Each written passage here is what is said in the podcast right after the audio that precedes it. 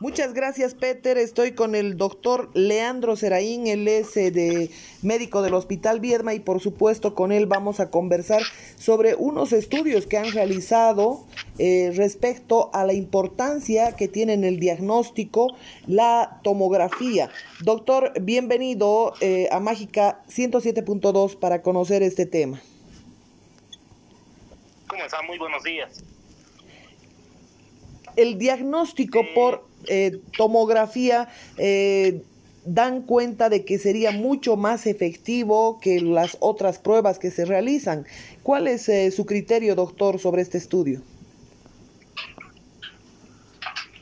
Pues bien, la tomografía va a ser un estudio más específico que nos va a poder determinar ya la presencia de lesiones y de enfermedad a nivel pulmonar en nuestro medio y pues en muchos sectores de nuestro país, principalmente el oriente boliviano, se ha estado empleando la tomografía como un método diagnóstico.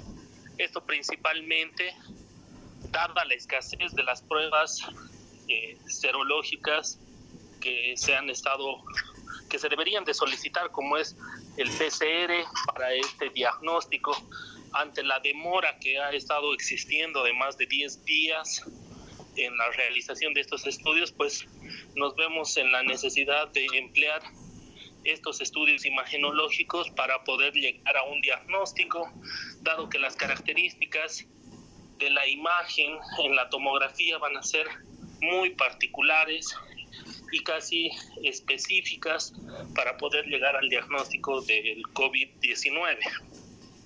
¿Serían unas pruebas más efectivas, doctor? ¿Cuál es su criterio médico al respecto? No más específicas que el PCR, pero más certeras y de más fácil acceso, ¿no? Eh, en el tema del diagnóstico por imagen. Son muy pocas las enfermedades que nos van a poder eh, simular el mismo compromiso pulmonar que, lo realiza esta infección viral. ¿Y en no compartimos ninguna otra enfermedad, nos va a tener un compromiso pulmonar tan rápido como lo hace esta. ¿Y en qué momento usted eh, recomendaría este, este examen por tomografía? Cuando eh, presentemos un par de características clínicas ya más específicas, como va a ser la sensación de falta de aire o la disnea, eh, el tema de la oxigenación, la desaturación eh, que vayan a presentar estos pacientes, pues son, son el momento indicado en la realización de este estudio, ¿no? Ahora, estas pruebas que están demoradas, ¿cuánto tiempo de demora tienen? y específicamente qué síntomas debe presentar el paciente para aplicar esta, este tipo de examen. En cuanto a la demora del, de los estudios del PCR, pues tenemos una demora en el reporte de los resultados de 7 hasta 10 días, que es lo que está demorando el laboratorio central de referencia, ¿no? Que es actualmente en Cochabamba el único centro donde estamos teniendo la posibilidad de realizar esto, dado que no existen reactivos en centros privados o en laboratorios privados que nos estén pudiendo realizar. ¿Quiénes deberían de realizarse un PCR? Pues todas aquellas personas que en primera instancia sean valoradas por un médico. No podemos realizarnos todos eh, sin, sin el criterio médico.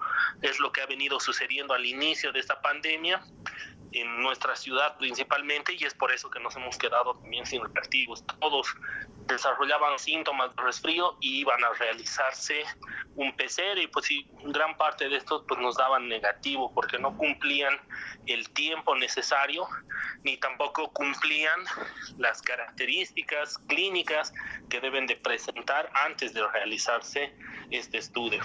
Los pacientes pues luego de la evaluación médica son el médico determinará si son o no candidatos para realizarse. Bueno, muchísimas gracias, doctor, por este contacto. Muchísimas gracias a usted, señora Marianela. Bueno, y nosotros volvemos a Control Central con Daniel Toro y precisamente el, doctor Leandro Seraín eh, cortésmente accedió a esta entrevista para que podamos decirle a la gente que hay otras alternativas eh, que puedan llevar adelante un diagnóstico oportuno para que la gente pueda definitivamente eh, atacar la enfermedad de manera temprana. Vuelvo a Control Central con Daniel Toro.